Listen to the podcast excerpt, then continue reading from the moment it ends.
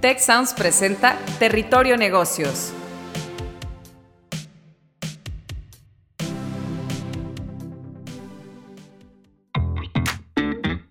Ahora entramos a Territorio Negocios. Un espacio de diálogo y reflexión sobre las nuevas tendencias y transformaciones de los negocios en México, América Latina y el mundo.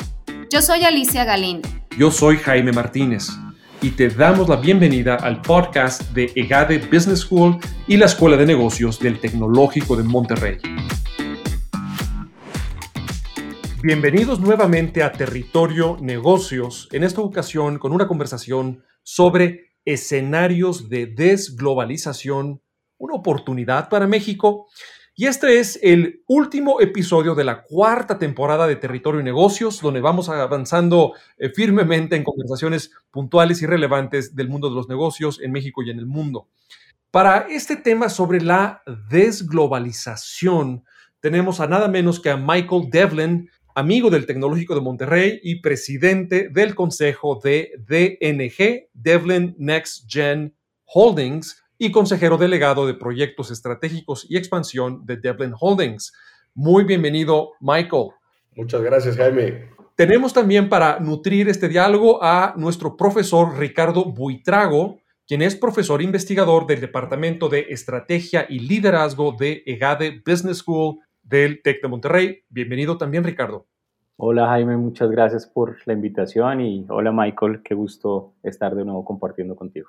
Pues gracias por acompañarnos en esta conversación. Yo soy su anfitrión Jaime Martínez, decano regional de la Escuela de Negocios del Tecnológico de Monterrey para la Ciudad de México. Incluso antes de la pandemia, la globalización, la verdad, ya estaba en apuros.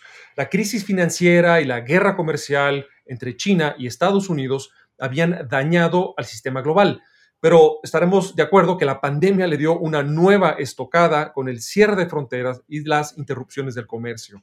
Como reacción lógica ante todo lo anterior, las cadenas de suministro han tenido que transformarse, reto que sigue hasta la fecha, y llevamos tiempo escuchando acerca de esta posible desglobalización. Eh, aunado a los retos económicos y financieros, el avance en el mundo político de los gobiernos autocráticos y populistas socava también esta noción y principio del libre comercio. Actualmente, con la guerra en Ucrania, vemos una llamada por los propios defensores del capitalismo global a una redefinición y una incluso redefensa eh, del libre comercio, como recientemente lo postuló el semanario The Economist. Ante este contexto, quisiera comenzar con una pregunta para ti, Michael. Eh, que eres líder de una empresa familiar con inversiones internacionales, y es cómo desde tu visión está eh, realizándose o sucediendo esta, eh, esta desglobalización, esta transformación posible del capitalismo global. Gracias, Jaime. Pues te comentaría que es un tema por demás de actualidad, nada más y, nada menos que el Centro de Estudios del World Economic Forum en su último reporte de sus Chief Economists, que salió en mayo, precisamente tocan este tema de desglobalización y, The Economist, la revista en su edición del 18 de junio, también eh, su artículo de portada se llama Reinventing Globalization, ¿no? Porque precisamente es un tema que está en la mesa, pues, eh, de todas las empresas multinacionales y de todas las empresas que hacemos negocios en forma internacional.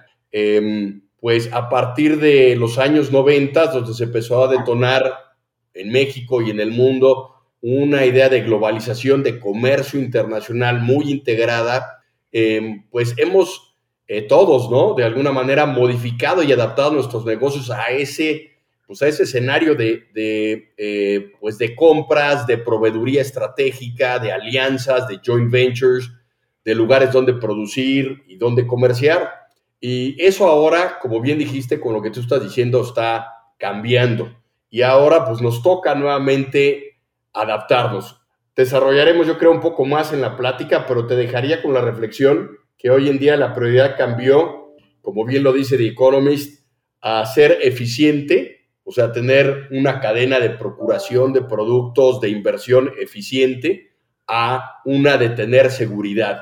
Seguridad que vas a tener el producto que necesitas para hacer tu negocio. Es como un, regreso, digamos, en la pirámide de Maslow, ¿no? Donde ya tuvimos que bajar unos escalafones a, simplemente asegurar el no tener interrupciones ni amenazas a la operación básica de la, de la empresa. Y quizás pocas cosas lo reflejan, como efectivamente lo mencionabas, Michael, las cadenas de, de suministro. Sobre este punto, quisiera tu opinión, Ricardo, tú que eres académico nuestro en EGADE Business School, ¿Qué estrategia ves tú que estén usando las empresas multinacionales, las empresas internacionales y los propios países para que sus cadenas de suministro puedan afrontar eh, estos retos?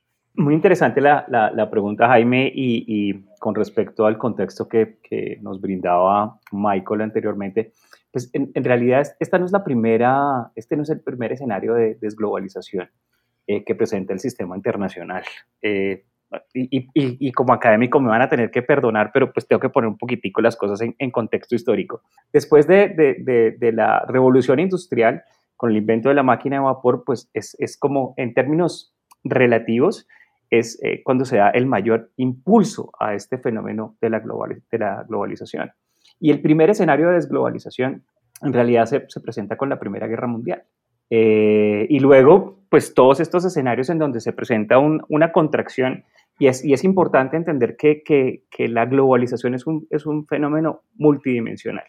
No solo lo podemos ver o lo, debemos ver desde la perspectiva económica, sino tenemos que verlo desde las dimensiones que lo componen, que son la, económica, la política y la sociocultural. Entonces, eh, y luego ha habido otros escenarios de desglobalización. La Segunda Guerra Mundial fue otro, la recesión del 29 fue otro, eh, y los más recientes, pues claramente la crisis eh, subprime que tuvimos eh, y ahora eh, el, escenario de COVID y, pues más recientemente el tema de la guerra en, Ucrania. Y frente a eso, pues las empresas siempre, siempre han reaccionado. Claramente el escenario actual es como, ¿cómo decirlo? Como la tormenta perfecta. O sea, no solo estamos tratando de salir de, una situación de, de salud eh, en el sistema internacional crítica para todos los países que hizo que las economías estuvieran cerradas mucho tiempo con unos impactos súper fuertes en lo que tenía que ver con los presupuestos nacionales y el cómo eh, tratar de mantener a la población lo más a, salvo posible. Eh, las compañías perdiendo mercados, perdiendo pues participación, viendo afectados sus estructuras financieras de una manera muy, muy importante. Y ahora, pues el tema del conflicto bélico eh, entre Rusia y, Ucrania, pues generando todas estas presiones adicionales sobre el sistema internacional, lo que mencionabas, presiones inflacionarias y demás. Todo eso hace que las compañías necesariamente tengan que repensarse la forma en que interactúan con el sistema internacional. Hoy no, no, no tenemos eh, en ningún escenario económico la capacidad de abastecernos eh, a nosotros mismos como economías, dependemos de otros, dependemos de bienes finales y dependemos de bienes intermedios. Eh, pero lo que mencionaba Michael es, es muy cierto. Tenemos que, que, como compañías, tenemos que estar pensándonos en la certeza, en la seguridad de tener aquello eh, que es importantísimo para nuestro proceso de generación de valor. Eh, sean bienes finales o bienes intermedios, el tema está más ahora que en la estructura de costos. Antes se había hecho un énfasis importantísimo en, optimizar esa cadena para hacerla lo más eh, barata posible. Ahora el, centro de atención está en garantizar que efectivamente haya las entregas que se necesitan en el, tiempo que que se necesita. Entonces, hay, hay, una, hay un replanteamiento con respecto a hasta qué grado de operación puedo tener fuera de mi organización y, e inclusive fuera del país. Eh, entonces, estamos hablando ahora de, antes hablábamos de operaciones offshoring, ahora estamos hablando de operaciones de reshoring para volver a traer eh, esos componentes que son vitales para las organizaciones. Pues ese es el, el reshoring que no me quiero adelantar mucho a una pregunta que deseo hacerles ambos más adelante, pero es el reshoring que eh, representa sin duda una oportunidad para México si es que estamos en las circunstancias y condiciones apropiadas como país y como empresas para eh, capitalizar esa, esa, oportunidad. Ahora, varios, ustedes hacen varios señalamientos en torno a cómo estamos ahora privilegiando la seguridad, la estabilidad, la continuidad de la operación económica, de las cadenas de suministro, pues por encima de la pues de la, de la, eficiencia nada más en términos de costos, vaya, ¿no? Y, ese es el, el regreso, digamos, a lo, a lo, primordial que estamos viendo en, en esta etapa. Eh, lo que preocupa es que este, este énfasis en la protección de la operación de las empresas, pues contribuya a un incremento sobre de la ya galopante inflación que estamos teniendo a nivel mundial eh, actualmente y, por supuesto, con una gran contribución eh, por parte de la eh, disrupción que hay en los mercados energéticos, ¿no? Y la intención de ya no consumir tanto, tanto energético por parte de Rusia, etcétera. Eh, ¿Pudiéramos elaborar sobre los efectos inflacionarios que esto pudiera estar teniendo contigo, Ricardo, como académico, y rematar contigo, Michael, si les parece? Vamos contigo, Ricardo, sobre estos efectos económicos de privilegiar la seguridad en la operación de las empresas. Tienes razón, Michael lo mencionaba eh, eh, en, su, en, su, intervención inicial, eh, el, garantizar la estabilidad de mi operación hace que tenga que pensarme de manera distinta la interacción con mi cadena de abastecimiento y con mi cadena de distribución, que así como yo eventualmente puedo llegar a tener inconvenientes en, los productos que estoy necesitando para mis procesos de manufactura, pues también puedo en algún momento llegar a tener inconvenientes en la forma como le, como, como le llego al mercado. El tema de, de, la crisis que se está generando justamente por, por las sanciones que se están imponiendo a, a Rusia en, en, en, cuanto al abastecimiento de energía en, en el contexto europeo particularmente, pues está generando unas presiones importantes en, múltiples escenarios. Y nosotros, pues el sistema internacional es, está interconectado, no, no podemos escaparnos de esa, de esa situación y eh, es necesario desde la perspectiva estratégica ver cómo contemplamos la búsqueda y la selección de esos, de esos proveedores nuestros y la, y la mejor selección de, de, la forma de llegarle al mercado justamente para evitar generar sobrecostos que en últimas terminan siendo asumidos por el, por el consumidor final y, que si no se analizan de, una buena manera, que si no se tienen, eh, digámoslo, bien calibrados, pueden hacer que, las organizaciones empiecen a perder participación eh, de mercado justamente por ese, por ese fenómeno de incremento sostenido de precios. Em, pero pues son, son cosas que son absolutamente exógenas a las organizaciones. Em, no, no hay forma que una organización pueda controlar una característica eh, macroeconómica como son los procesos inflacionarios y menos cuando los procesos inflacionarios obedecen ni siquiera a situaciones mismas del país, sino, por decirlo de alguna forma, eh, estamos importando inflación de fenómenos externos. Entonces, hay que ser mucho más estratégicos en términos de las decisiones que se toman frente a la cadena de abastecimiento y la forma como le llegamos a, nuestros consumidores. Y me, interesa mucho la perspectiva eh, sobre esto que nos está compartiendo Ricardo, tu perspectiva, Michael, como empresario, que sin duda, me imagino que están también ustedes pues, viviendo en carne propia los efectos inflacionarios de estar privilegiando la continuidad de la operación por encima del mero costo, ¿no? Eh, y cómo percibes tú que ustedes, pero por supuesto el, segmento empresarial en general, está lidiando y está echando a mano de pues, eh, diferentes estrategias para afectar al consumidor lo menos posible y permanecer lo más pues, competitivos en precios finalmente, ¿no? Eh, que se pueda. Entonces, esa visión tuya ya en la práctica, Michael, creo que será muy valioso para la audiencia y atentos a escucharte. Eh, gracias, Jaime. Y, bueno, siempre encantado de compartir foro con Ricardo porque le aprendo mucho de los contextos que, él pone.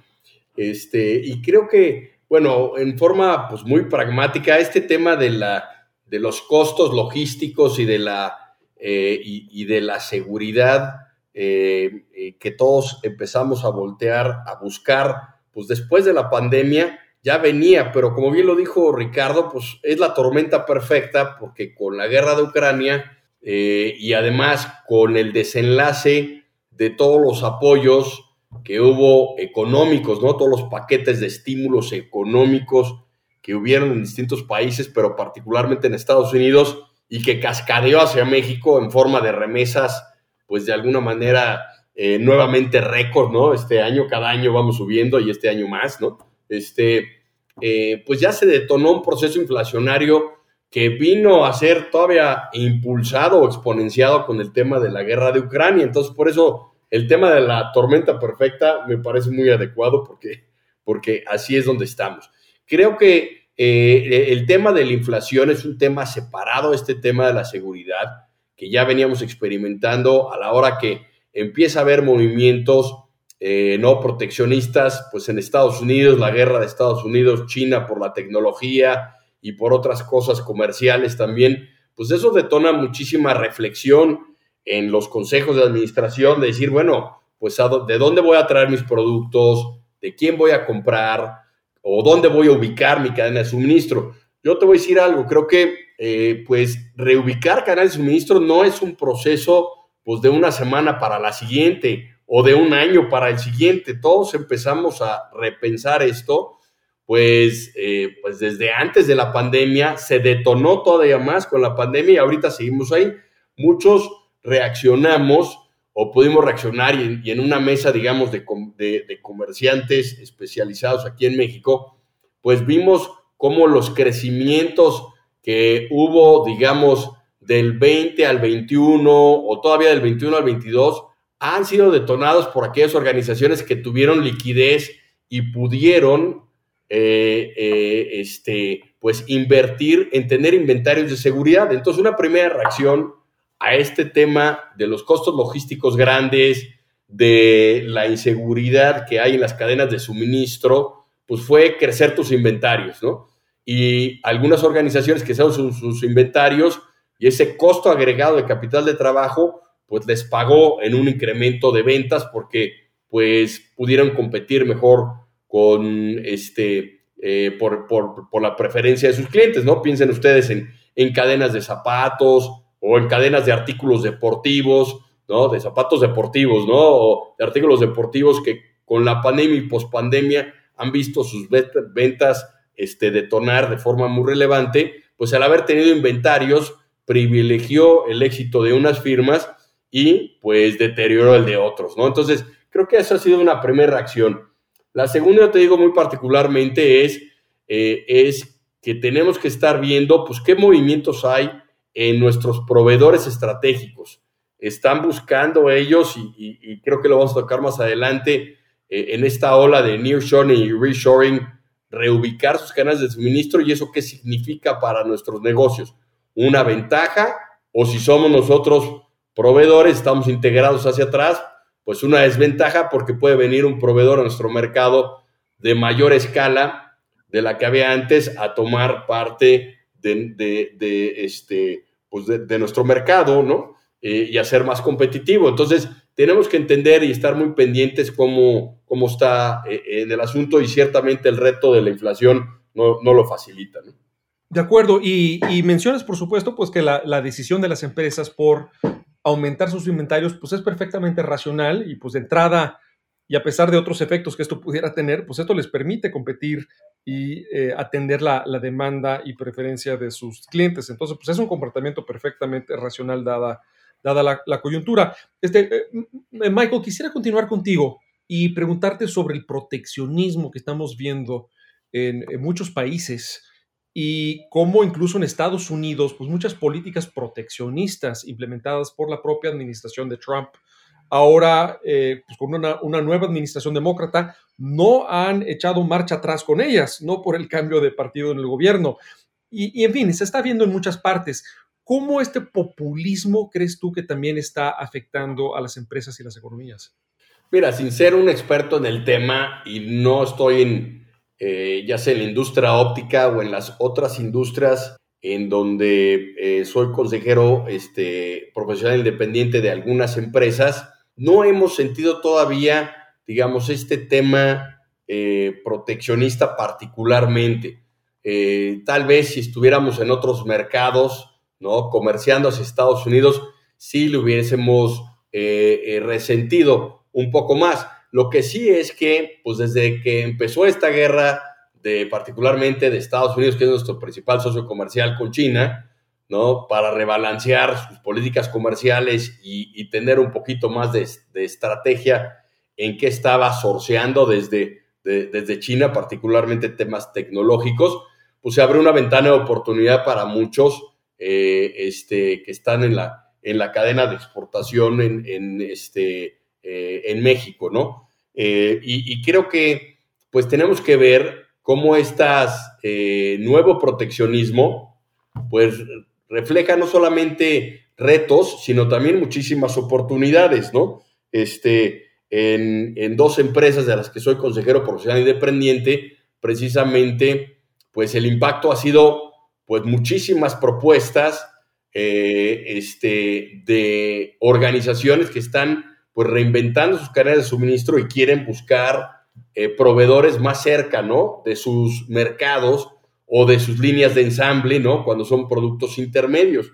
Y eso creo que particularmente este proteccionismo que es mucho de mercados eh, grandes, tal vez no, no ha sido todavía entre México y Estados Unidos, y, bien puede ser en cualquier momento con, con, aranceles emergentes que ya vimos en algún dado que se iban a poder imponer por el tema migratorio, pues pueden ser también un riesgo, pero habrá que estar muy pendientes dónde están las oportunidades y dónde están las posibles amenazas. Y, precisamente con tu mención de, oportunidades y, amenazas y también la mención del, del reshoring o el nearshoring, como está otra, otro matiz, digamos, del, mismo fenómeno. Eh, quisiera ir cerrando con tu propia visión, Ricardo, sobre las eh, oportunidades que esto pudiera traer para México, pero también amenazas en el contexto pues, de esta reinvención de la globalización o posible desglobalización. Entonces, quisiera terminar con una nota optimista para la audiencia, pero también de cautela, y, creo que tu visión va a ser muy oportuna, y sobre ella cerramos contigo, Michael, si te parece. Ricardo, adelante. Eh, pues bueno, muchas gracias. Eh, una visión optimista es que en este, en este contexto en donde se hace necesario tener tiempos de respuesta muy, muy eficientes para, para, nuestras actividades empresariales, pues sí se abre una ventana para poder aprovechar un, par de socios comerciales importantísimos que tiene México, que son Estados Unidos y Canadá el tema del incremento de los, de, los, de los fletes para estar trayendo eh, productos intermedios, eh, fundamentalmente del sureste asiático, pues ha hecho que, que, muchas empresas se vean, se vean en aprietos y eso abre, abre oportunidades, sobre todo en, en, mercados en donde, en donde la mano de obra aún eh, sigue siendo barata en, en contexto y, y, y, se cuenta con mano de obra calificada. Entonces, Ahí hay un escenario interesante para poder pensarse actividades que podrían ser trasladadas de lo que en algún momento se hizo, de llevarse eh, ciertos procesos de manufactura hacia el sureste asiático, eh, intentar eh, traerlos de nuevo hacia nuestro contexto y ahí pues tendríamos unos impactos positivos en términos de generación de empleo, incrementaríamos inclusive también eh, la capacidad de generarle valor a las manufacturas y eso en últimas pues beneficiaría bastante al, al, contexto empresarial. Por supuesto, y lo mencionaba Michael, no es, no es un asunto que se pueda hacer de la noche a la mañana.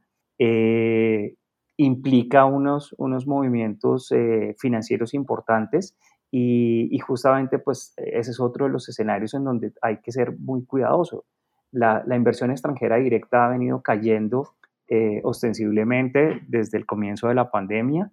Entonces, eh, no es un escenario eh, demasiado favorable, pero tampoco es el peor de los mundos. Entonces, hay oportunidades, empresarios con, con visión que tengan la capacidad de de estructurar eh, unos procesos de reacondicionamiento de mano de obra y manufactura local en México o, inclusive en, países eh, centroamericanos, eh, podrían hacer una, una muy buena jugada para poder seguir atendiendo eficientemente los mercados a los que llegan. Bien, Ricardo. Y, para cerrar con, tu propia visión, Michael, empresarial, Ricardo nos hablaba de eh, la necesidad de empresarias y empresarios, directivos, directivas con la visión para reacondicionar procesos y el abasto de, y ubicación de factores de, producción. ¿Algún otro consejo, algún otro tip, algo más que creas que nuestra audiencia, entre la cual sin duda hay muchos directivos y empresarios y empresarios que deban de tomar en cuenta para asegurarse de estar bien posicionados para este aprovechamiento de oportunidades de, de reshoring y nearshoring en este nuevo contexto global?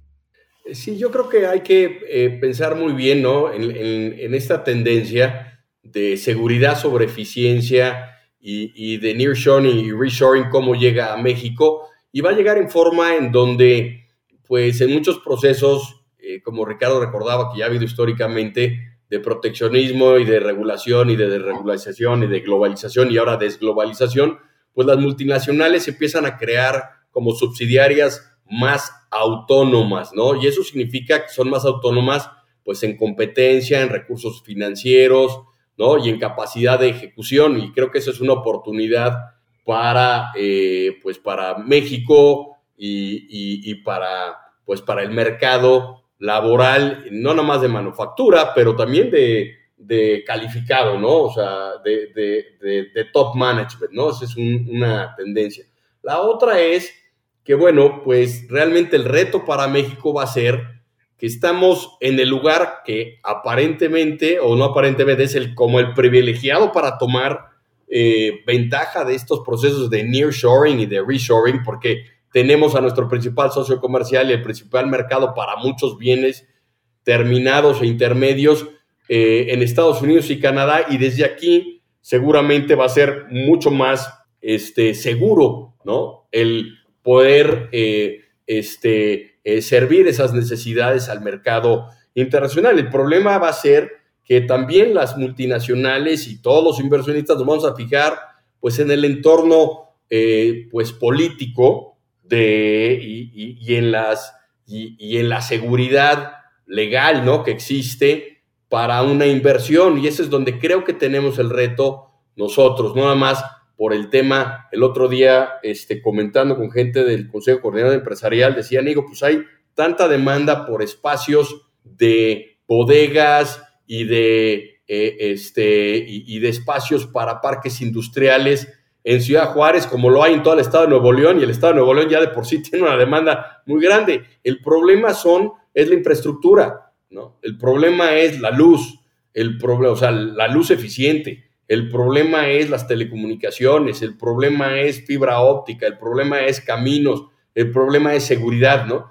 Y entonces, en este proceso de desglobalización, las empresas y los inversionistas nos vamos a estar fijando en, aquellos países y gobiernos que también son, pues, em, eh, digamos, amistosos, por así decirlo, son, tienen políticas de bienvenida, de de incentivos para la inversión y de seguridad para la inversión, eh, porque es parte de la seguridad que estás queriendo buscar en tu cadena de suministro, ¿no? Entonces, yo creo que esas dos cosas, eh, digamos, nos acercan una, muchas ventajas y, nos reflejan retos para nuestro, para nuestro país y para los empresarios en México. Pues esto fue el último episodio de la cuarta temporada de Territorio Negocios sobre el tema escenarios de desglobalización, una oportunidad para México. Y para esta conversación tuvimos a Michael Devlin, presidente del consejo de Devlin Next Gen Holdings y consejero delegado de proyectos estratégicos y expansión de Devlin Holdings, además de ser un consejero profesional independiente en varias empresas. Tuvimos también a Ricardo Buitrago, profesor investigador del Departamento de Estrategia y Liderazgo de EGADE Business School, un servidor, Jaime Martínez, decano regional de la Escuela de Negocios del Tecnológico de Monterrey en la Ciudad de México. Antes de irnos, los invitamos a sumar eh, sus opiniones y perspectivas, preguntas a la eh, conversación utilizando el hashtag territorio negocios en la red social de su preferencia y anticiparles que el 15 de agosto sale al aire la quinta temporada de Territorio Negocios con más invitados, más líderes, más temas puntuales eh, y más avance en lo que hace eh, exitosos a los negocios y a los y las líderes. Nos escuchamos dentro de muy poco tiempo. Si quieres conocer más sobre los sucesos de la actualidad política, te invitamos a escuchar Con su permiso. Estamos ante la batalla de política económica más importante de este sexenio. El podcast en el que nuestros expertos hablan sobre los temas más actuales de la agenda pública en México y en el mundo. Escúchalo en Spotify, Apple Podcast y Google Podcast. Productor ejecutivo de Tech Sounds, Miguel Mejía.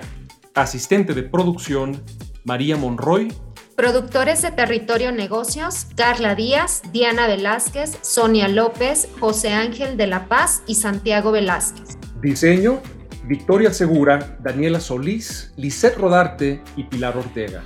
Postproducción, Max Pérez, Marcelo Segura y Sergio Chávez.